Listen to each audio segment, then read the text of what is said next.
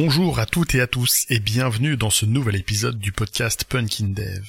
Aujourd'hui, j'ai le grand plaisir de recevoir Mathis. Bonjour Mathis, comment vas-tu? Salut Sylvain, comment tu vas? Bah moi ça va nickel. Eh bah écoute, ça va bien, je suis content de t'avoir dans le podcast, ça fait un moment qu'on a planifié ça. Euh, avant de rentrer dans le vif de nos échanges, même si on sait pas exactement de quoi on va parler, mais on, sait d'où on part, euh, est-ce que tu voudrais bien te présenter, raconter un peu ton, ton parcours qui t'a amené jusqu'où t'es aujourd'hui? Ouais, alors euh, donc moi c'est Mathis Hamel, euh, bah je vais pas faire mon parcours depuis ma naissance, mais je suis ingénieur, moi j'ai fait l'INSA Lyon, euh, 5 ans d'études classiques euh, avec la prépa intégrée, et euh, voilà, j'ai bossé dans divers domaines. Et le mot divers est important parce que je me suis, j'ai exploré pas mal de trucs. mon premier taf, c'était du machine learning au ministère des Armées. Après, j'ai fait de la cybersécurité pour le groupe Capgemini, où j'étais plus à un poste de management leadership. Et, et dernièrement, j'ai bossé pendant deux ans dans le groupe Coding Game, Coderpad, euh, et là, je faisais euh, un truc qui était encore radicalement différent. J'ai fait euh, du marketing. Alors, en vrai, j'étais dans l'équipe marketing, mais je faisais, je faisais beaucoup de contenu tech. Mais voilà, le, mon, mon poste, c'était vraiment dans le dans le DevRel pour pour faire découvrir les, les produits de la boîte à des devs. Et et du coup, dernièrement, j'ai un petit peu décidé de de mettre tout ça en pause. Je me suis dit, bah les, enfin, avoir une vie stable et, et je sais pas comment dire euh, stable et, euh, et prospère et très euh, routinière en fait. Est-ce que c'est vraiment ça qui me qui me convient dans la vie? Et donc j'ai dit bah je démissionne et et on va voir ce qui se passe et je prends six mois de pause. Donc là je suis à peu près au milieu de mes six mois de pause. Donc donc c'est là où c'est là où j'en suis aujourd'hui. Alors c'est déjà c'est intéressant. Euh, je pensais que t'avais un profil plus, euh, enfin un rôle plus beaucoup plus tech euh, chez Coding Game. Je, je sais pas pourquoi j'ai cru ça. J'avais pas posé la question tout bêtement. Alors du coup la grande question c'est tu, tu fais alors pourquoi t'as arrêté? Puisque tu parles de routine il y a plein de gens qui aspirent à avoir un confort de vie et qui est lié à une espèce de bah, de vie un peu routinière et confortable. Euh, je pense que déjà le truc de base c'est que t'as pu te permettre d'arrêter ça. Ouais. Ouais, alors effectivement, j'ai en fait, je me suis rendu compte d'un truc déjà, c'est que à peu près tous les deux ans, quel que soit le job que je fais, et j'ai eu vraiment les jobs les plus intéressants du monde, quel que soit le job que je fais, au bout de deux ans, euh, j'en ai un peu marre. Aussi parce que euh, justement, j'ai euh, surtout mes deux mes deux derniers postes là. Donc chez Capgemini, j'étais CTO adjoint de la branche cyber et et chez chez Coding Games, c'est un, poste qu'ils ont complètement créé sur mesure pour moi.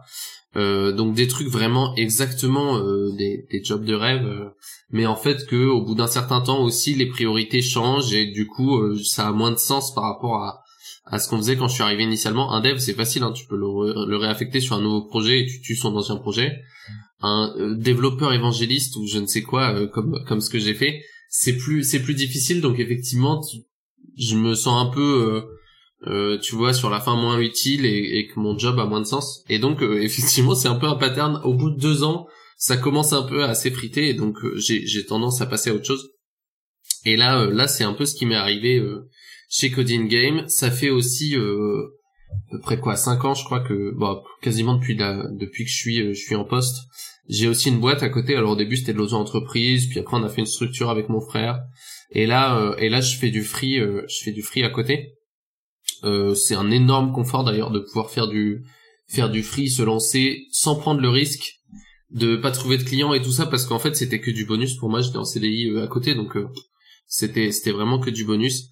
Mais je me suis dit bah franchement euh, moi le l'activité indépendante c'est aussi un truc qui me qui me branche bien. Je m'y suis jamais mis à plein temps donc est-ce que ce serait pas l'opportunité de de faire ça?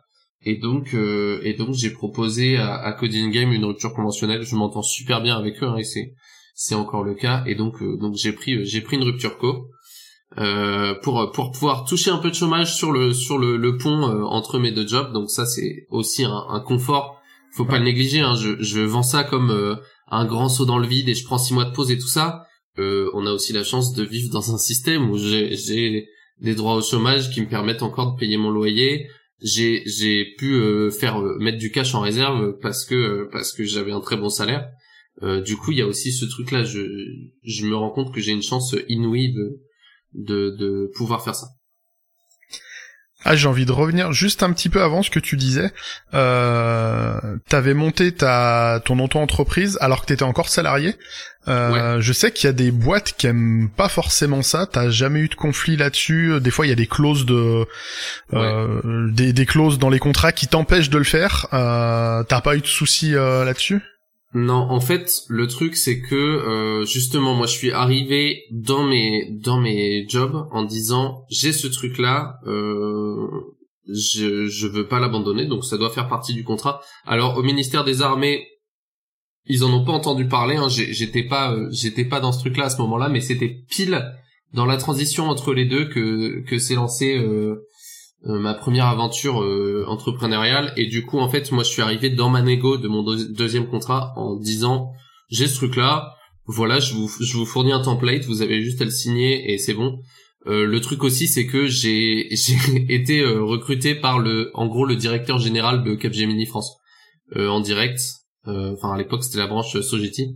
Mais mais donc effectivement lui il avait un peu plus de pouvoir pour signer euh, des, des papiers à la con plus que plus que des RH random euh, euh si euh, si j'avais si j'étais j'avais débarqué en disant je veux faire sauter ma clause de confidentialité voilà c'est toujours plus facile de gérer ces trucs-là à l'entrée que de faire retoucher euh, quand ça a déjà été signé euh, avant. C'est pareil pour tout. Euh, c'est pareil déjà un salaire. Hein. c'est voilà, c'est toujours plus dur d'avoir une augmentation ou même en tant que freelance de renégocier un TGM plutôt que de négocier au départ. Mm-hmm. très concrètement, c'est très difficile. Donc ouais, c'est cool si t'as pu faire ça. c'est une activité dont tu peux, t'as envie de parler ou? Ouais, carrément. Bah alors c'est une activité que je lance à plein temps là en janvier. Je sais même pas si je l'ai annoncé, donc peut-être que t'as l'exclu, je me souviens plus. J'en ai parlé un peu peut-être en stream. Euh, mais euh, ouais, c'est euh, je me suis découvert pas mal de passions au fil des années, notamment donc la compétition de les compétitions techniques, donc compétition de code, compétition de cybersécurité. Et là dernièrement aussi de la formation. En fait, mon, mon, dernier job chez Coding Game, je donnais beaucoup de conférences et notamment des conférences sur des trucs techniques. Hein. C'est aussi pour ça que que tu pensais peut-être que, que j'avais un poste plus technique, c'est parce que j'avais beaucoup de side projects aussi et tout ça. Et euh, et du coup en fait je me suis un peu aussi pris de pris de passion pour euh, pour enseigner des trucs à des gens. C'est aussi quelque chose que je fais sur Twitter parce que j'adore ça et et je vise pas particulièrement sur ces trucs là grand public de de le rentabiliser et de gagner de l'argent dessus. Euh, mais euh, mais voilà c'est un truc que que j'ai donné aussi dans des contextes plus d'entreprise et euh, voir qu'en fait j'ai des j'ai des skills qui sont euh, qui sont utiles et qui sont transférables à des à des à des équipes de de tech. C'est un truc que j'adore et du coup que je fais aussi euh, donc donc je je j'ai donné quelques prestats de de formation là-dessus et et ça va être un de mes gros gros focus sur l'année suivante Ok, tu fais ça. Du coup, tu disais que tu avais monté euh, cette boîte avec euh, ton frère. Tu fais ça tout seul ou enfin vous êtes à deux on a, euh on a, monté à deux une boîte il y a quelques années qu'on a qu'on a revendu derrière. Alors on l'a revendu pour un euro symbolique, hein, mais c'était vraiment un, un, un partenariat avec une autre boîte, donc une espèce de contrat d'exclusivité. Et et depuis on est on est chacun à notre compte, mais on bosse encore on bosse encore pas mal ensemble. Moi j'ai monté une une SAS pour euh, voilà parce que c'est plus simple et comme ça je peux euh, je peux passer mon tout nouveau MacBook Pro en frais de société ça aide aussi on va pas se mentir, ça fait partie des intérêts de d'avoir une, forme juridique euh, un peu plus compliquée que l'auto-entreprise. Tu peux faire euh, beaucoup de frais. Enfin, moi, j'ai j'ai énormément de frais qui passent. Euh, juste, bah là, le micro que j'utilise pour enregistrer, la carte son qu'il y a derrière, l'abonnement, les licences pour les outils, les trucs comme ça, l'hébergement, ça passe tout en frais pro. Si ça devait passer sur, si ça devait empiéter sur le budget vacances de la famille. Ouais. ça serait moins fun. Euh, pas que ce soit forcément des sommes énormes, mais euh, oui, c'est toujours cool. Euh, c'est toujours cool. Euh, c'est pratique. Enfin, c'est du vrai outil de travail, même si au début je culpabilisais un peu. Moi, j'ai un statut de freelance. Mhm. Dans mes statuts, c'est marqué que je fais du dev, que je vais vendre du dev, et je me dis, attends, je vais acheter un micro qui coûte quand même une somme. ça va passer. Non, mais clairement, c'est mon budget. si je dois le justifier, c'est mon budget marketing. je me fais connaître aussi par le podcast. c'est totalement légitime. Donc euh, voilà, c'est de l'outil de travail. Ouais. Carrément. Moi, j'avais aussi euh, une spécificité euh, par rapport à l'auto-entreprise parce que du coup, j'ai commencé en auto-entreprise, c'est beaucoup plus facile, ça coûte moins cher euh, au lancement et tout ça. et c'est un statut que je recommande d'ailleurs hein, s'il y a des personnes. au démarrage, oui, il y a pas photo. Qui, veulent se Il y a pas photo.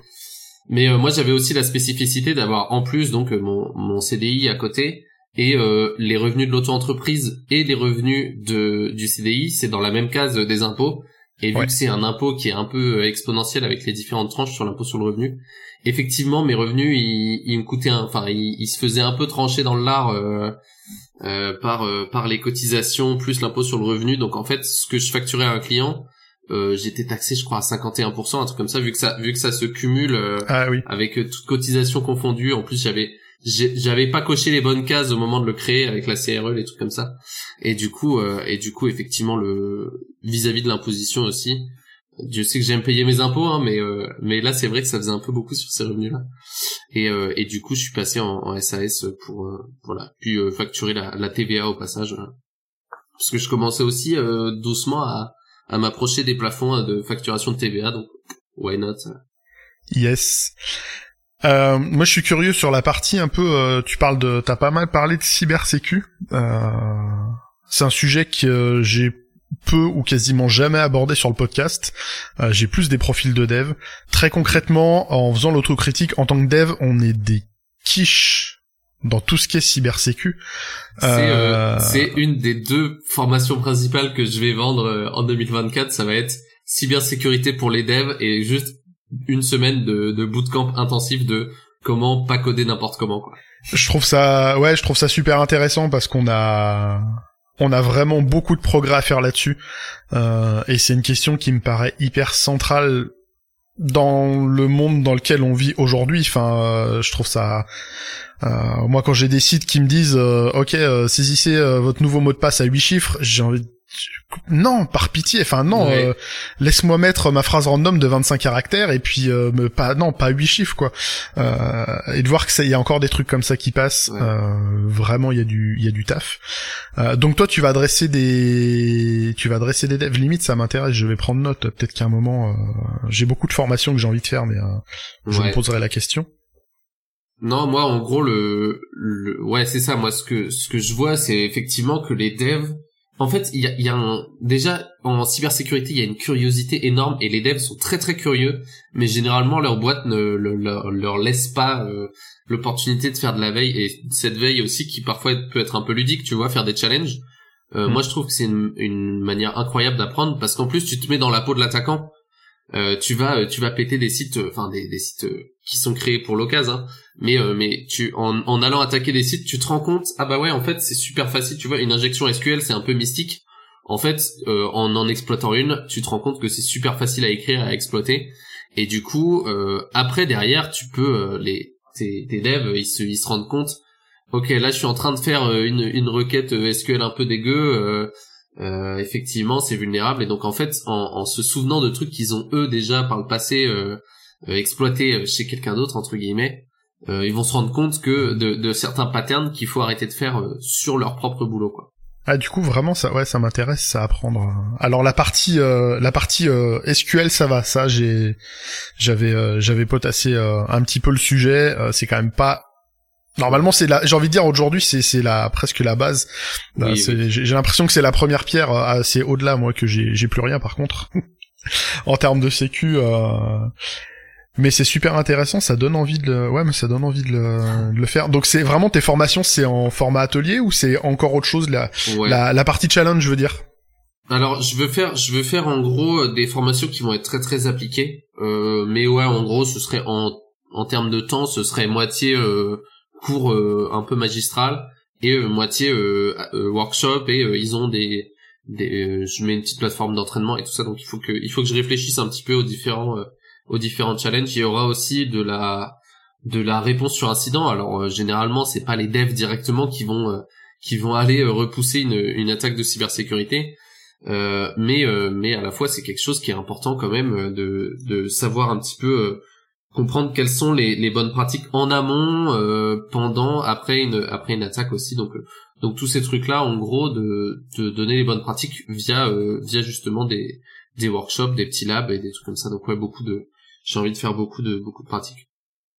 J'avais reçu il y a quelques mois, je crois, un Mélanie dans le podcast euh, qui bosse dans la cybersécu Ah aussi. Et euh, du coup, j'en ai, ça veut dire que j'en avais déjà parlé un peu. euh, enfin, j'en avais parlé euh, dans le podcast. On avait parlé de cybersécu.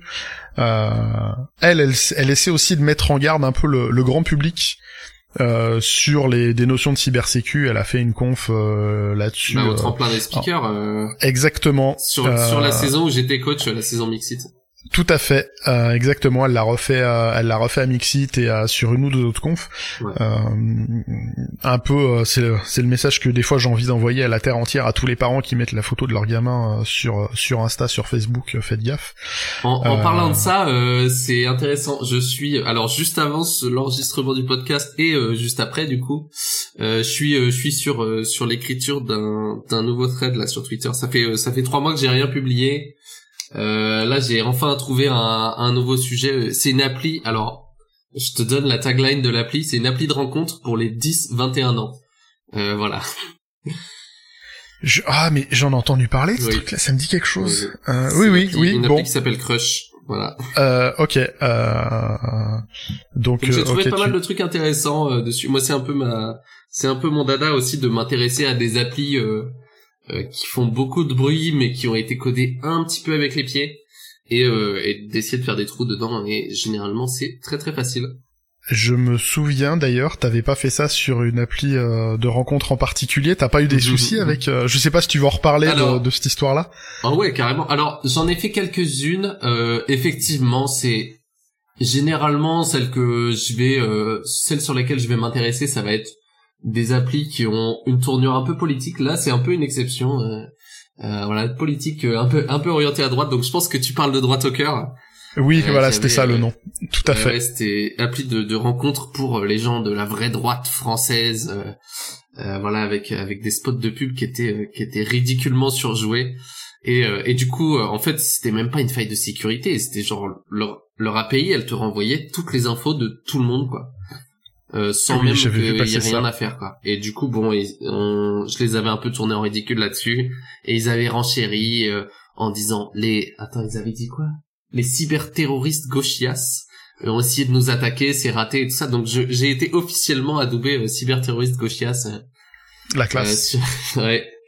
Euh, non, il y avait aussi euh, alors une autre appli, euh, la- une des toutes premières que auxquelles je me suis intéressé, qui a fait un peu de bruit, c'était Elise. C'était l'appli euh, Tinder de la présidentielle où il te présentait des des propositions de candidats et tu devais dire Ouais. je suis d'accord, pas d'accord. Et après en fait, enfin les propositions étaient anonymes. Et euh, et après ça te disait avec quel candidat t'étais le plus en accord ou pas. Et ça, il y avait des soucis sur beaucoup de choses. euh, sur euh, la présentation des résultats, sur le, les algos de calcul de la recommandation et euh, et euh, notamment le un problème de sécurité qui m'a permis de devenir moi-même candidat sur cette appli utilisée par genre 2 millions de personnes. Euh, voilà, c'était c'était un joli épisode. D'ailleurs, le, le créateur qui se qui se revendiquait apolitique maintenant, il est il est conseiller euh, euh, conseiller du premier ministre, je crois, de la première ministre. classe euh, quand voilà. t'es apolitique. J'ai- J'aime c'est. Quand c'est marqué apolitique en général, tu sais que c'est pas vrai. Ouais. Euh, alors moi j'avais vu sur tes sur ce, ce type de thread où t'en parlais, euh, il y a plein de gens qui qui te promettaient euh, des, des des des monceaux de de- d'ennuis juridiques. Euh, ça arrive, c'est pas arrivé. C'est quoi Non, le c'est quoi le, le périmètre légal qui te permet normalement de faire ça euh, ou de ne pas le faire justement? Est-ce que Ouais. t'as le... Ah, c'est c'est une super question ça. Effectivement, j'en parle. Alors, il y a plusieurs trucs. Euh, déjà, première chose, je suis épaulé par un avocat euh, sur ce genre de truc. Alors, je lui envoie pas tout ce que je crée et voilà, mais quand j'ai un petit doute, euh, j'envoie un petit SMS et il est, il est très sympa. Euh, j'ai jamais été emmerdé juridiquement. J'ai effectivement eu des menaces entre guillemets, mais généralement c'est c'est même pas les menaces des des sites que je j'arrive à Oui, c'est plutôt les gens autour. euh, Ouais, voilà, c'est ouais. les soutiens et qui disent euh, voilà que mais euh, mais en réalité en réalité en fait ce genre de truc ce que je fais c'est je vais même pas dire c'est une zone grise, c'est c'est euh, c'est illégal. Factuellement dans la loi, c'est écrit noir sur blanc, c'est illégal de euh, euh, s'introduire euh, ou et de ou de de demeurer illégalement enfin sans autorisation dans un système de traitement automatisé des données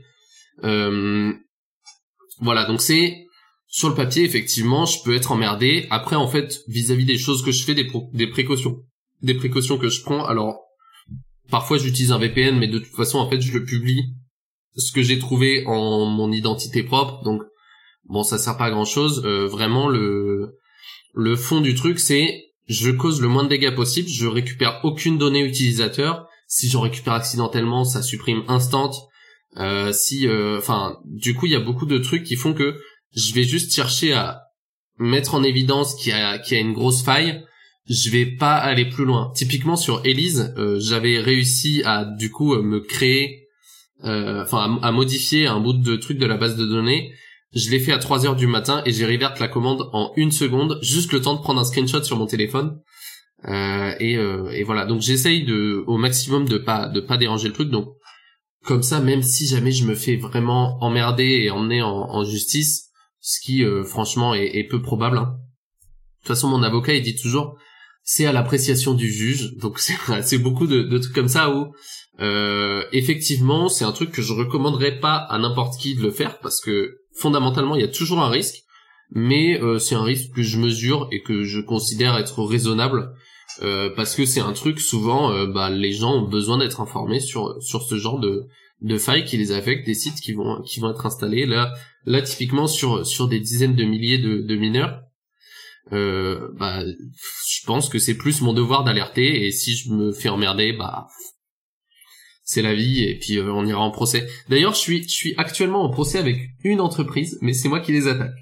Euh, voilà, il y aura, je publierai les détails en début d'année là quand j'aurai gagné. Euh, mais euh, mais voilà. Donc, donc on me dit souvent t'as pas de souci avec la justice. Non, mais je suis quand même euh, voilà, je suis quand même en procès, mais, mais c'est du bon côté. Ouais, pour les alors pour les personnes qui suivent le podcast depuis longtemps, euh, il y a euh, pas l'été dernier, l'été d'encore avant, donc l'été 2022, j'avais publié une super série de l'été où il y avait l'ami Aurélien euh, Boudou qui est un dev lyonnais qui lui a eu des gros déboires avec la justice parce que euh, où toi tu fais gaffe à ce que tu fais, lui il a eu une jeunesse où il faisait beaucoup moins ah gaffe à ce qu'il faisait, surtout quand il surtout quand il faisait du hacking après avoir picolé un peu, il oubliait deux trois fondamentaux de ah, sécurité. Euh, il a fait deux trois boulettes et, et c'est allé très très loin. Et enfin voilà, il y a un super euh, une super série en quatre épisodes, mais la plupart euh, de mes auditeurs auditrices l'ont déjà écouté puisque c'est mon best-seller de tout le podcast. c'est ce qui était le plus écouté. Mais effectivement, ouais, faire gaffe à, à prendre des garde-fous. Ouais. Euh, alors moi c'est un truc déjà le le, le, le, hacking des fois il y en a ah t'es développeur t'es d'informatique tu peux hacker des trucs tu peux aller sur le dark comme je suis alors non en fait. Moi je suis le code des applis de gestion il y a pas plus chiant en fait c'est c'est pas drôle ce que je fais. j'ai souvent des demandes de DM euh, sur euh, sur Twitter des gens qui disent est-ce que tu peux euh, je sais pas quoi genre en gros tu peux pirater mon ex tu vois. Alors des fois ils tournent ça différemment mais mais vraiment j'en ai plein plein plein. Et de temps en temps je les prends je réponds, je dis ouais, euh, c'est quoi le compte que tu veux euh, que tu veux péter là? Ok, et j'envoie juste un DM à la personne en disant salut, il y a tel compte Twitter qui m'a demandé de te pirater, je le ferai pas, mais pour info, euh, voilà. Bon, c'est un peu un peu un truc de connard parce que j'ai aucune idée du contexte qu'il y a derrière. Mais non, tu vas pas tu vas pas voir un inconnu pour aller pour aller pirater ton ex ou je ne sais qui. voilà, c'est c'est pas mon c'est pas mon boulot. Ouais, du coup c'est ouais, enfin c'est des sujets vraiment important, intéressant. Euh, enfin, on vit dans un monde euh, tellement euh, avec tellement de choses. Enfin, toute notre vie est en ligne. savoir se protéger, garder conscience que sur Internet, on ne vit que sous pseudonymat et qu'on n'est pas du tout en anonymat. J'ai encore vu ce matin passer une condamnation euh, de gens qui harcèlent euh, tout ça euh, je pense que c'est des bonnes nouvelles que autant je suis pour le pseudonymat je suis pour le fait de de ne pas être obligé d'afficher ma carte d'identité dès que je poste un truc quelque part. Autant il y en a qui devraient arrêter de qui devraient penser que ce que tu fais est répréhensible également Après j'aime bien les garde-fous que tu mets. Euh, moi je suis très friand, euh, je suis très friand de ce que tu publies. Euh, ça faisait un moment, ça fait un moment qu'on t'a pas vu sur les réseaux. Euh, mais oui, le coup de cœur de droite. En plus, je voyais tous les défenseurs qui disaient ah t'as hacké et tout. Alors et quand j'ai regardé le détail, j'ai fait non sérieusement les gars, c'est pas que t'as même pas eu à hacker. T'as appuyé sur F12 dans, dans, sur sur ton navigateur et il y avait tout dedans. Enfin moi ça m'a. Après j'ai voulu aller voir et c'était le moment où ils avaient mis le site en maintenance. ouais. Alors ils l'avaient mis en maintenance en fait, ils ont juste, euh, ils ont juste fermé la page de login, mais en fait, moi qui étais déjà connecté, j'avais encore accès, donc j'avais, euh, ah. je pouvais voir les les patchs qui étaient faits en, direct. Mais parce qu'en plus, les les personnes qui gèrent le site euh, étaient étaient pas du tout dev, donc je crois que c'était une commande qu'ils ont faite et et du coup, ils ont un peu regretté, je crois. de de pas savoir du tout comment marche leur truc. J'ai vu un DM paniqué du du gars euh, du patron du site qui m'avait dit euh, euh, est-ce que vous savez comment on peut réparer pitié appelez-moi au téléphone voilà oui ça je crois pas répondu. tu, l'avais publié aussi ouais je l'avais tweeté ouais. Ouais ouais c'était un peu à chaque fois il, il se il se renfonçait dans le truc et je, je remettais une petite couche et bon finalement je crois que l'appli existe toujours mais bon elle est elle est dormante quoi.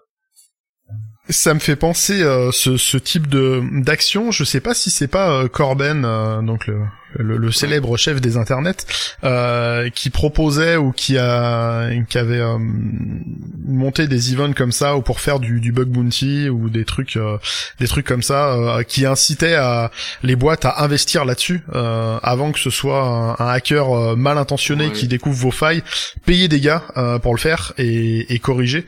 je sais pas si toi c'est quelque chose que tu veux vendre, si ça te euh, moi, je fais pas de. Alors, j'ai un truc que je dis souvent, c'est mes, mes compétences. Euh, souvent, là où elles commencent à être utiles dans le monde réel, c'est là que je m'arrête. Donc, typiquement, en cybersécu, je fais beaucoup de compètes.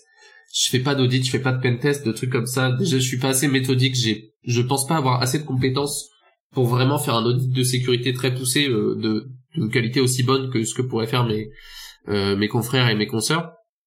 Mais euh, mais euh, ouais, et c'est pareil, tu vois, en dev, je fais énormément d'algo, de la compète là-dessus. L'algo, dans la vraie vie, ça sert pas énormément, on va pas se mentir.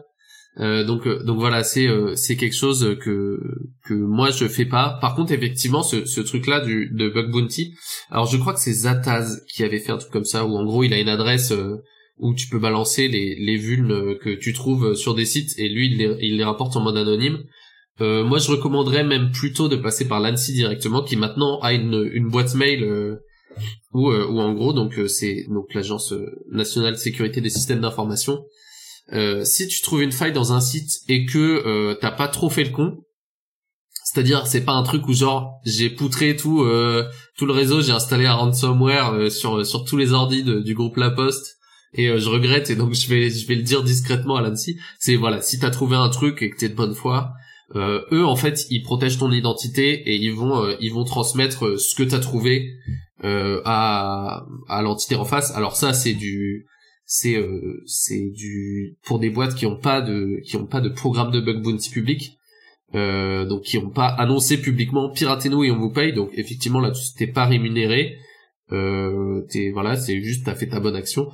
Par contre effectivement t'as des t'as des boîtes et t'en as de plus en plus hein, euh, chez Coding Game, donc euh, petite boîte de 50 personnes, on avait un on avait un bug bounty alors qui était euh, qui pas rattaché à une plateforme, donc qui était pas via Yes We Hack, HackerOne ou des trucs comme ça, mais c'était à la racine du site, on avait un fichier security.txt qui est un classique, hein, et en fait dedans t'as toutes les instructions de quels sont les scopes autorisés d'attaque, qu'est-ce que vous avez le droit de faire, donc typiquement euh, pas de brute force, vous devez limiter à maximum 5 requêtes par seconde, des trucs comme ça.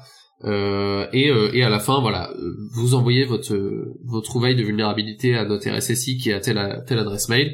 Et les payouts, alors ils étaient ils étaient assez modestes, hein, même pour une vulne critique.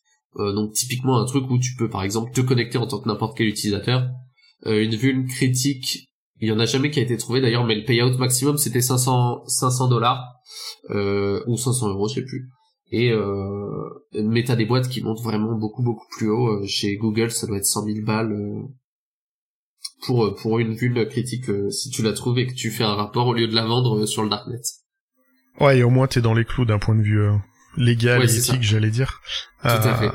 Alors, je suis curieux, pareil, je sais pas si c'est un truc euh, que tu sais ou que tu as le droit d'en parler, mais pour un, un site comme Coding Game, euh, où le principe même c'est d'injecter du code dans le site qui va tourner, Ouais. euh, est-ce que au niveau sécurité, est-ce que c'est tendax ou est-ce que ça se protège relativement simplement En fait, je suis en curieux. fait, ce genre de truc, euh, faut La- les trois quarts des vulnes. Bah, je crois qu'on a, ça fait genre euh, cinq ans qu'on n'a pas eu une vulnérabilité sur Coding Game qui venait de la sandbox. Euh, des, en fait, parce que bah t'es t'exécutes dans un conteneur. Alors, euh, Coding Game c'est basé sur une techno qui date de avant Docker, mais qui fonctionne exactement sur les mêmes principes. Euh, c'est assez rigolo. euh. J'aimerais bien qu'ils en parlent publiquement, mais en gros c'est euh, c'est du c'est c'est de l'équivalent Docker. Donc en fait, à partir du moment où tu utilises les bonnes configs sur tes trucs, euh, tes utilisateurs ils peuvent pas vraiment sortir de la boîte quoi. Euh, et même de toute façon c'est des boîtes qui sont euh, qui sont physiquement euh, à part quoi et qui sont euh, donc si t'arrives à sortir, je pense que le pire que tu puisses faire c'est aller voir le code des autres. Bon c'est grave mais c'est pas critique non plus euh, par rapport à d'autres trucs typiquement euh, des accès aux bases de données où là en fait t'as deux trucs t'as deux parties sur Coding Game. Euh, t'as euh, t'as une partie euh, bah, jeu donc la communauté où t'as genre 5 millions de personnes maintenant. Où là effectivement faire un dump de 5 millions d'adresses mail de dev ça doit ça doit valoir assez cher euh, notamment sur les marchés des recruteurs et euh, et l'autre partie qui est encore un peu plus critique c'est la partie test de recrutement où là tu vas avoir des entreprises qui sont inscrites tu vas avoir des candidats et candidates Ouais. et euh, et donc t'as les résultats de test t'as qui a candidaté chez qui les numéros de téléphone les identités des recruteurs recruteuses donc là, c'est aussi euh, assez critique, même si t'as moins de volume, euh, c'est ça tape quand même. On, on dévie un peu le sujet, mais euh, tu Ouais. parlais, euh, t'as as parlé. de- désolé, ça me, en fait, ça me, ça me vient plein de questions. euh, c'est très bien, c'est très bien. Euh, tu parles de, de tests de recrutement, de boîtes qui font des tests de recrutement euh, sur Coding Game.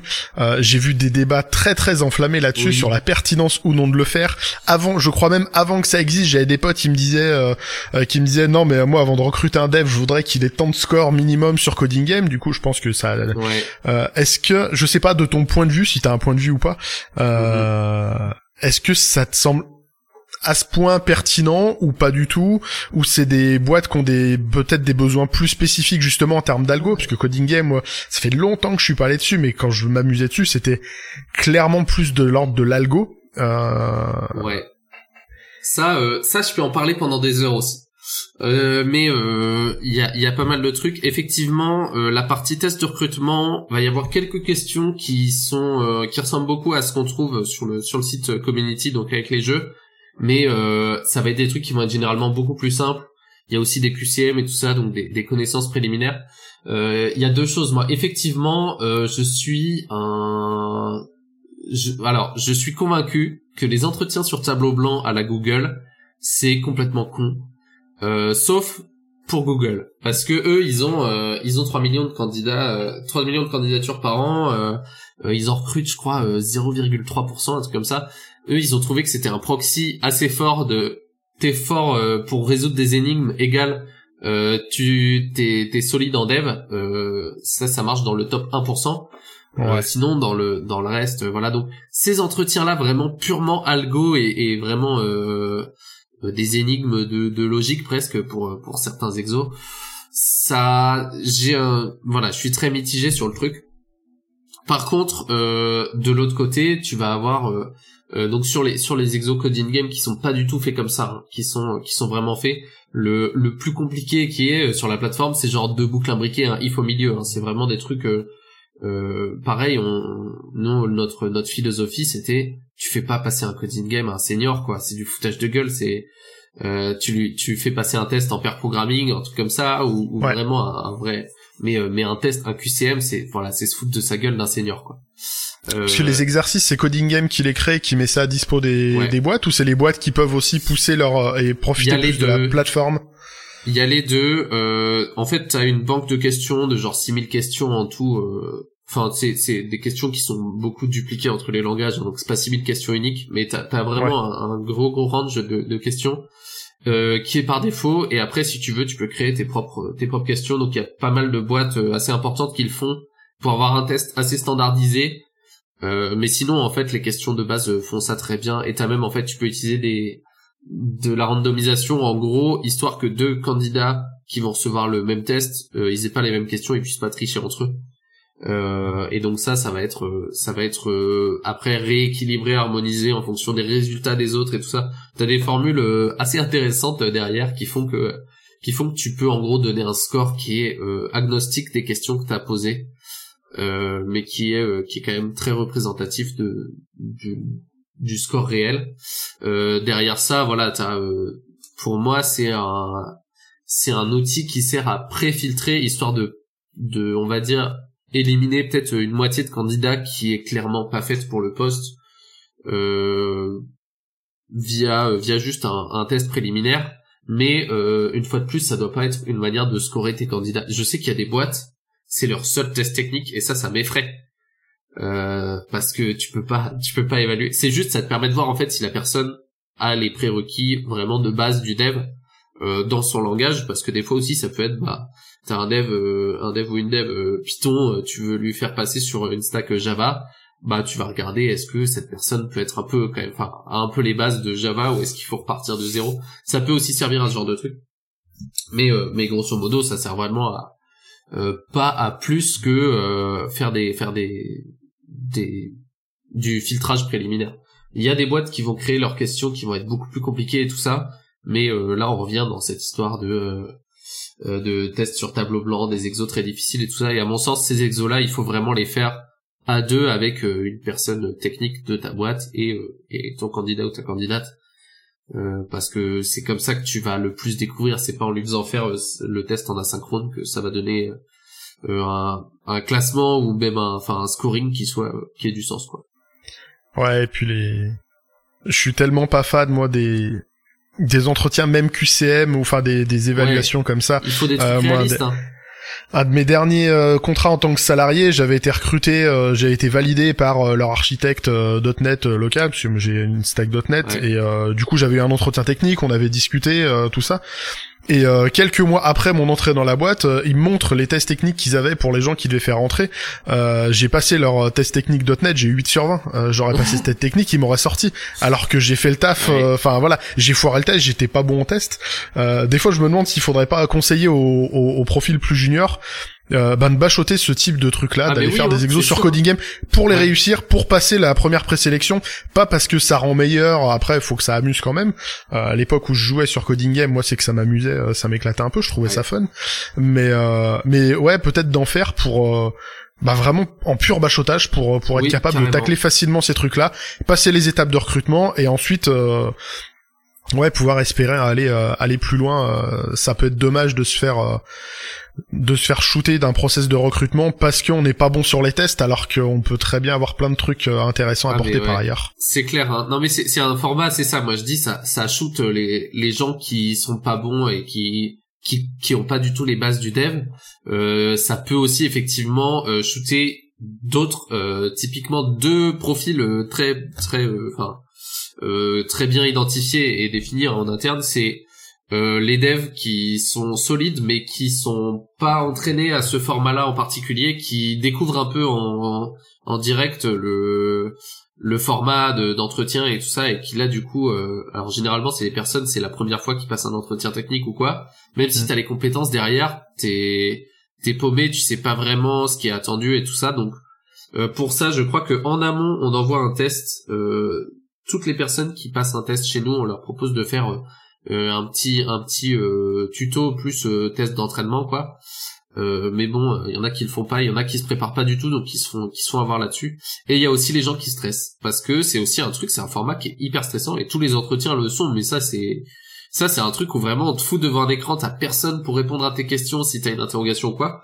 Du coup effectivement on a ça aussi. Ça pareil c'est un truc dont c'est difficile de se séparer hein, parce qu'en fait tu vas euh, t'as aucun format qui sera parfait où, tes candidats ils vont être euh, trop happy et super euh, super bien. Mais à la fois euh, à la fois le stress c'est un truc c'est un truc qu'on essaye beaucoup de prendre en compte donc quand, quand j'étais chez Coding Game euh, t'as un truc notamment c'est si tu penses avoir vraiment foiré ton test et ou alors que t'as eu un imprévu ou un truc comme ça et voilà t'as un bouton à la fin des tests où tu peux demander une deuxième chance je crois même pas que t'aies à expliciter une raison mais tu vois tu peux dire bah ouais, je me suis laissé emporter par la panique. Je sais que je vaux bien mieux que ça. Euh, laissez-moi repasser un deuxième et du coup, euh, pareil sur le sur le panel du euh, côté RH, t'as as un bouton pour juste renvoyer un deuxième test qui va être différent du premier. Donc t'as as ces trucs là. Donc effectivement, c'est pas un c'est pas un format de test qui est parfait et c'est aussi pour ça qu'il faut il faut tester sur d'autres trucs, notamment des questions réalistes parce qu'en fait ce ce format là il est il est fait pour juste vérifier que tu saches faire de tête une boucle fort ou quoi euh, il est il est pas fait derrière pour vérifier que tu saches développer un projet de A à Z. Moi, je suis très très fort dans ce genre de dans ce genre de petits tests à la con, des petites compètes d'algo. Tu me demandes de de coder un vrai projet full stack et tout ça, je bégaye un peu plus quoi. Je suis euh, du coup euh, moi je le défends un peu malgré moi ce truc là de faut pas euh, faut pas mettre ça en, premier plan parce que c'est vrai que moi si, tous les entretiens du monde étaient faits comme ça euh, je j'aurais aucun souci à, rentrer dans plein de boîtes. Mais derrière si euh, si si tu fais pas passer une, vraie bah c'est ça une vraie question dans un dans un contexte réaliste ton ton process d'entretien il sert à que dalle quoi c'est bien qu'il y ait un profil comme toi qui a une image de forte expertise, euh, qu'elle soit réelle ou pas. Hein, je parle juste d'image. tu puisses tu puisses dire ce, ce genre de choses euh, genre enfin faites gaffe et et, euh, et c'est pas parce que tu rates un test que ça définit ta, ta valeur de dev et la valeur que tu peux apporter une boîte euh, c'est pas du tout le cas.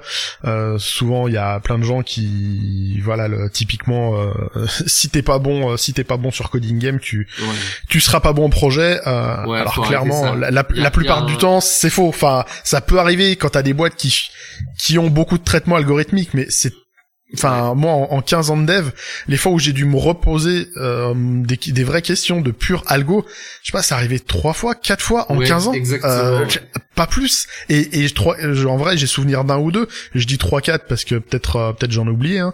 Euh, je force, le, je, je, force le trait, mais euh, enfin, je suis obligé de forcer le trait. mais en vrai, c'est pas ça qui, c'est pas ça qui compte le plus, très clairement. Et il y a, y a, un autre truc que je dis souvent, c'est les, les profils passionnés. Donc typiquement, moi je, moi je considère que je suis un passionné de la tech, tu vois, et euh, euh je suis très très curieux sur plein de trucs. Euh, moi le, j'ai, j'ai une limite assez floue en fait entre, tu vois, mon boulot et ma vie parce que euh, des fois ça m'arrive de, euh, enfin, je, je ferme Slack pour pour la journée. En fait, je continue sur d'autres trucs. Et en fait je code 12 euh, 15 heures par jour. Euh, je code jusqu'à 4 heures du matin des trucs comme ça. Je, je fais beaucoup de beaucoup de projets à côté aussi. Et euh, et du coup ces ces profils là passionnés effectivement généralement on va avoir plus de plus de facilité dans notre métier et tout ça. Mais en attendant moi je connais des gens qui font un 9h 17h30 au boulot. En, en fin de fin de journée de boulot ils ferment leur écran. Il y a plus une seule pensée code, ils ne devent plus tout ça euh, le soir parce que c'est leur métier et pas leur passion. C'est, euh, j'en connais beaucoup qui sont malgré tout ça euh, des, excellents devs et, et du coup c'est un, ça fait un plus sur un CV, mais clairement faut pas se, faut pas se monter la tête avec le fait que le dev doit, enfin le dev ou la cyber ou quel que soit ce que vous faites comme métier doit être une passion absolument. Ça c'est pas vrai du tout. Voilà. Ça facilite, mais mais ça veut pas dire que c'est une nécessité. Et c'est pas non plus un prérequis pour être bon dans son métier. Euh, mm-hmm. Alors, je, je, me prends souvent en exemple parce que je ne considère pas comme euh, comme un passionné de, de la tech. Bah, j'adore le code, vraiment c'est c'est cool, ça m'éclate, mais euh, mais je me projette souvent si demain je n'ai plus besoin de travailler, euh, je pense que je ne ferai plus de code. Par contre, euh, ouais voilà, tous les jours j'aurai des profs de musique, de sport qui vont passer à la maison, je vais faire dix mille autres trucs, mais je pense que je je je, me vois pas recoder. après, ça m'empêche pas de bah d'être de continuer à être curieux parce que ça reste un domaine où bah pour être bon et continuer à être bon euh, il faut quand même faire un minimum de veille mais quelque part la plupart des métiers ont ça. Euh, on en a peut-être un qui évolue plus vite que d'autres, mais euh, mais je parlais de la musique. Euh, on n'enseigne plus la musique. Je vois mon fils qui apprend la musique. Euh, il, il, apprend plus comme moi j'ai appris quand j'avais son âge, et qui n'apprenait pas non plus comme quand mon père avait notre âge. Euh, ça évolue aussi les façons de faire. Donc j'ai envie de dire bah ouais faut faut s'intéresser un minimum, mais euh, sans se mettre la rate au courbouillon et arrêter le. Si t'es pas passionné, tu codes pas 15 heures par jour, t'es pas un vrai dev. Ouais niquez-vous, euh, c'est faux. Il y a beaucoup de, il y a beaucoup de gatekeeping dans notre métier. Euh, c'est comme ça que ça euh, s'appelle, oui. Dire, ouais. T'as, euh, t'as pas un t'as pas un diplôme t'as pas un master euh, en, en dev euh, tu sers à rien tu voilà tu tu mérites pas d'être dev franchement on a une pénurie de dev suffisamment grande pour pouvoir se passer de ce genre de conneries alors d'un autre côté dire que on peut devenir dev pro en un bootcamp de 5 semaines de reconversion c'est voilà c'est un autre extrême mais mais voilà il faut laisser leur chance aux gens avant de les juger quoi. On est bien d'accord là-dessus. Euh, les bootcamps, bah, j'ai des, j'ai eu des invités euh, qui sont venus parler de leur reconversion justement, et c'est hyper compliqué pour ces personnes-là parce que parce qu'il y a du gatekeeping, mais en même temps parce que les formations ont tendance à vendre un peu trop de rêves et, et aussi je j'ai c'est un constat très au doigt mouillé mais j'ai l'impression que les bootcamps aussi euh, ne forment que euh, des nouveaux devs à faire du front en React. Euh, j'ai l'impression que 90% des des formations rapides c'est euh, bah tu vas faire du front et souvent c'est du React euh, sauf que pour le coup, on manque de devs, mais j'ai l'impression qu'on manque plus de devs front euh, qui font du React euh, et qu'il y en a plein qui galèrent à trouver des alternances, leur premier stage et tout. Et voilà, enfin c'est le problème n'est pas sur les personnes naturellement, c'est les formations qui qui devraient se mettre plus facile. Enfin voilà, il y a des choses, il y a du questionnement à avoir là-dessus. Ouais ouais, et c'est de toute façon, enfin c'est la la tech, c'est tellement des métiers sur lesquels on apprend sur le tas. Moi, j'ai vraiment, euh, c'est pareil, je le dis souvent, j'ai plus appris dans ma première année de boulot euh, pro, voire même dans mes à peu près 12 mois de stage en cumulé que j'ai fait pendant pendant mes études, euh, beaucoup plus appris là que pendant pendant les cinq années d'études à faire des amphis et des, des TP. Alors, c'est peut-être pas vraiment vrai parce que ça donne des bases techniques et tout ça, mais on apprend énormément sur le tas. Du coup, c'est aussi ah un truc sur lequel euh, il faut savoir identifier les profils qui ont du potentiel, mais il faut faut pas se limiter à juste des profils qui ont du talent euh, et des, des connaissances quoi. C'est vraiment du euh, savoir savoir un petit peu composer des équipes avec même des gens qui ont très très peu d'XP mais qui vont progresser très vite. Et ça, je pense que c'est une compétence qui est rare aussi de savoir identifier ces profils là. Ouais.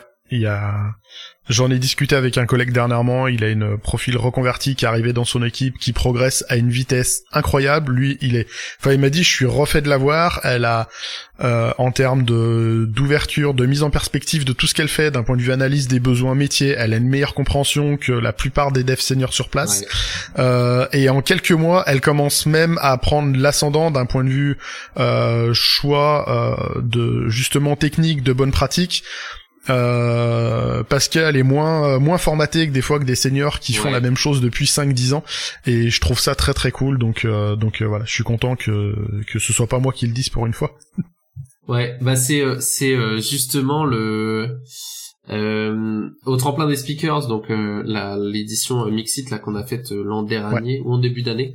Moi c'était il y a 6 mois à peu près ouais Ouais, c'est ça. Euh, il y avait du coup Léa, moi, donc qui était euh, qui était la, une des une des deux euh, speakers que je coachais, qui a qui a fait un truc justement là-dessus, qui a été sélectionnée, donc elle a elle l'a fait à Mixit. Là, j'ai vu qu'elle l'a refait récemment aussi. Donc ce genre de truc aussi, ça peut être si ça vous intéresse, si vous nous écoutez et que ça vous intéresse, elle a fait elle a fait un un talk pour parler de pour parler de ce truc-là et c'était super intéressant. Et elle a même fait évoluer ce talk-là. Elle l'a justement, ah. elle est partie de ça, elle l'a fait évoluer, elle les refaisait.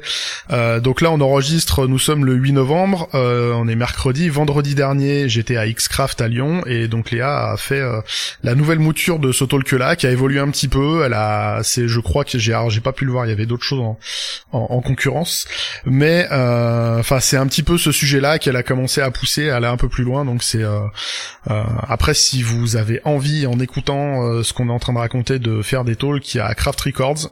Pareil, j'ai un épisode dédié où Julien Topsu vient expliquer euh, ce que c'est Craft Records, en quoi consistent les tremplins. Euh, moi, je suis super content. Je suis de nouveau coach euh, sur le tremplin du Snow Camp, euh, qui aura lieu donc euh, fin janvier, début février prochain. Enfin, le tremplin euh, là a commencé, donc il y aura la, la, soirée du tremplin qui sera mi-décembre. les deux, il y aura deux, deux personnes sélectionnées qui passeront à Snow Camp à Grenoble. C'est une super conf. spoiler, je suis pris aussi avec un talk à moi à Snow Camp. Je suis assez content. J'ai jamais eu la chance de faire Snow Camp. Snow Camp, alors Snow Camp c'est très très cool. bah déjà c'est Grenoble agronome, moi j'ai fait une partie de mes études à Grenoble, j'aime bien, je suis toujours content d'y retourner. Il y a des gens sympas et il y a, pour l'instant, de ce que j'ai vu de Snowcamp, j'ai fait deux éditions. Il y a un très bon mix avec des talks très très tech qui peuvent aller quand même assez loin, avoir des, des, notions assez poussées et des choses plus un peu plus simples avec un peu de social tech. Enfin, et c'est assez varié, mais il y en a quand même pour les euh, pour les gros puristes euh, qui aiment bien avoir des trucs un peu tendus. Il y a du répondant là-dedans, mais il y a quand même des choses accessibles. Euh, voilà, c'est j'aime bien globalement leur ligne éditoriale. donc donc voilà pour Snowcamp. Euh, ça va pour euh, selon qu'on savait pas trop de quoi on allait parler, on a déjà parlé à, euh, pas mal de temps. Ouais. euh, c'est quoi toi un petit peu la, la suite euh, de tes événements? Donc t'as lancé cette activité-là, un peu de, de formation, tout ça. tu te vois où dans trois, six mois, un an En fait, avant d'arriver à tes deux ans où t'auras fait un truc où tu vas vouloir rechanger? Ah, c'est quoi question. la suite? Déjà, euh, déjà là, mon, mon très euh, très short terme, c'est euh, d'ici fin décembre, je pars. je fais je fais deux mois en Asie, donc là je pars mercredi prochain. voilà pour plein de raisons différentes, quelques meet un meet-up avec Google en Ouzbékistan, deux enfin une compète en Corée, au Japon, voilà donc sur le sur le très short ça et après donc bah écoute, euh, je pense que là effectivement, je, je m'interdis un peu de, de, répondre à l'appel des, des sirènes, euh, euh, des, des grosses boîtes de tech qui voudraient s'offrir mon profil. je me dis non non, recontactez-moi dans, dans quelques années. parce que j'ai pas envie de retomber direct dans un CDI dans le dans ce confort là mm. et, on va voir après si ça me plaît ça, je, je m'interdis pas de continuer parce qu'il y y a un, un avantage aussi avec la formation, c'est que c'est des trucs qui prennent du temps à préparer, mais que je peux facturer assez cher. Et du coup, je peux euh, me permettre certains mois de bosser un ou deux jours dans le mois, et ça me paye quand même largement mon loyer. Euh, enfin, bosser, donner une formation un ou deux jours. Après, il y a de l'administratif, de la préparation et tout, mais mais voilà, euh, facturer assez peu. Donc, j'aime bien ce confort qui me permet aussi derrière du coup d'avoir un de l'activité bénévole euh, typiquement, donc je coach, euh, je coach des étudiants pour les pour les championnats d'Europe de d'algo. Euh, je, je, suis aussi euh, expert sur la compète World Skills qui a lieu en 2024. Là, c'est une compète des métiers donc en cybersécurité. donc je suis l'expert l'expert qui représentera la France. et donc voilà des, trucs comme ça où genre je peux me permettre d'avoir justement je reviens sur ce truc là de je suis passionné et je fais de la tech même quand c'est pas mon métier euh, bah là c'est ce genre de truc euh, de voilà continuer à aller euh, demain je vais jouer une compète chez AXA à Lille parce que ils ont ils ont ils ont ils m'ont envoyé une invite. Et donc de, de pouvoir avoir suffisamment de stabilité financière pour pouvoir me permettre de faire un peu toutes les activités que je veux et de pas avoir à réfléchir de est-ce que ça a du sens financièrement? Est-ce que je vais en, en tirer quelque chose de, du côté marketing de ma boîte ou quoi? Je me dis c'est deux activités que je laisse séparer c'est aussi pour ça que j'ai jamais voulu monétiser Twitter, Twitch et tout ça. Euh, enfin, les, les contenus que je crée, c'est parce que je pense que euh, voilà, il y a, y a une place pour tout et euh, le fait d'avoir des clients qui me payent bien, ça me ça me donne cette paix d'esprit là pour faire ces activités là à côté et pas me foutre la pression de je dois je dois absolument gagner de l'argent sur ce que je fais. Donc je suis pareil extrêmement chanceux d'avoir ce truc là à côté et et j'espère j'espère que ça va marcher et que qu'il y a des boîtes qui me contacteront si elles ont besoin de euh, former leurs devs. Et eh ben, si on a qui ont écouté, euh, ben voilà, euh, on sait te trouver. Euh, en parlant de on sait te trouver, du coup, on peut te trouver sur quel type de réseau? Allez, je sais que t'es sur Twitter. Qu'est-ce que t'as d'autre? Pour la première fois, je vais parler de Blue Sky en premier parce que j'ai plus envie d'être Twitter. Même si, voilà, ça, ça met, je sais pas si ça va marcher Blue Sky. Euh, je suis dessus, j'ai une ligne édito qui est moins euh, pro et moins réfléchie que sur Twitter. Euh, mais mais voilà, mais je continue, je continue à aller un peu sur les deux en attendant que l'une des deux meure et qu'on doive à nouveau trouver une autre alternative. sinon, alors Twitch très rare, je fais peut-être un stream tous les deux mois, mais ça m'amuse bien. Et, et je vais bientôt lancer un site perso, voilà. Je peux, bah ce sera matissamel.com. Euh, Il est pas du tout encore up, mais euh, il sera, il sera à cet endroit-là. Ce sera euh, un peu vitrine euh, Presta, mais aussi des articles Là, typiquement, le donc l'article que je suis, la, la, petite enquête que je suis en train d'écrire sur l'appli de rencontre pour les pour les jeunes là, euh, jeune et très jeune, euh, je ferai, ce sera une partie assez high level euh, sur sur les réseaux sociaux et je rentrerai un peu plus dans le dans le détail parce que c'est euh, c'était très intéressant le, le, reverse engineering de l'appli. Euh, je suis allé, enfin j'ai réussi à à péter le l'appli pour récupérer les calls API qui sont faits et tout ça et ça c'était techniquement c'était un, un, joli challenge parce qu'elle était elle était packagée de manière un peu spéciale donc ça me sert aussi de bloc-notes et un peu un peu plus de technique donc je je je, re, je, euh, je réexporterai les vieux threads Twitter que j'avais fait et euh, et je mettrai des des compléments euh, sur les sur les futurs. Ça pourra intéresser des confs un sujet pareil. Ouais. Je dis ça comme ça, j'ai tendance à pousser mais je fais une petite pause de conf là en ce moment, mais euh, mais je reprendrai certainement euh, un rythme moins soutenu que quand j'étais chez Coding Game où vraiment presque toutes les semaines j'avais une conf quelque part en Europe où c'était cool, mais c'était voilà, c'est marrant de voyager. voilà, je me fais une sagesse maintenant et il y a quelques confs que j'identifie comme des trucs cool où j'ai envie de retourner. Ouais. Euh, mais sinon, euh, voilà, ce sera plus, ce sera à rythme plus tranquille qu'avant où c'était vraiment l'usine quoi. T'en as une prévue où on a des chances de te croiser ou pas pour l'instant? Euh, Pas en tant que speaker, non. D'accord. Peut-être, et encore les confs de dev, je les fais pas trop en tant que participant. Mais non, tous les ans, euh, je suis à Le Hack, donc euh, anciennement la nuit du hack, euh, conf de cybersécu, mais j'y vais en tant que participant juste pour jouer le, le CTF qui est le soir. Sinon, là, de, de prévu, non. en conf, non. Compétition un peu, mais... Mais c'est tout. Ok. Eh ben écoute, Mathis, merci infiniment pour ta participation, c'était bah, cool. On a abordé euh, plein de sujets. Euh, c'est trop cool, j'adore faire ça, j'apprends plein de trucs, euh, je découvre des parcours, j'adore faire ça. donc voilà, encore une fois, merci d'être passé. Et bah quant à vous qui nous avez écouté jusqu'ici, il me reste à vous souhaiter une agréable fin de semaine. À la prochaine pour un nouvel épisode et d'ici là, et eh bah geekez bien et codez bien.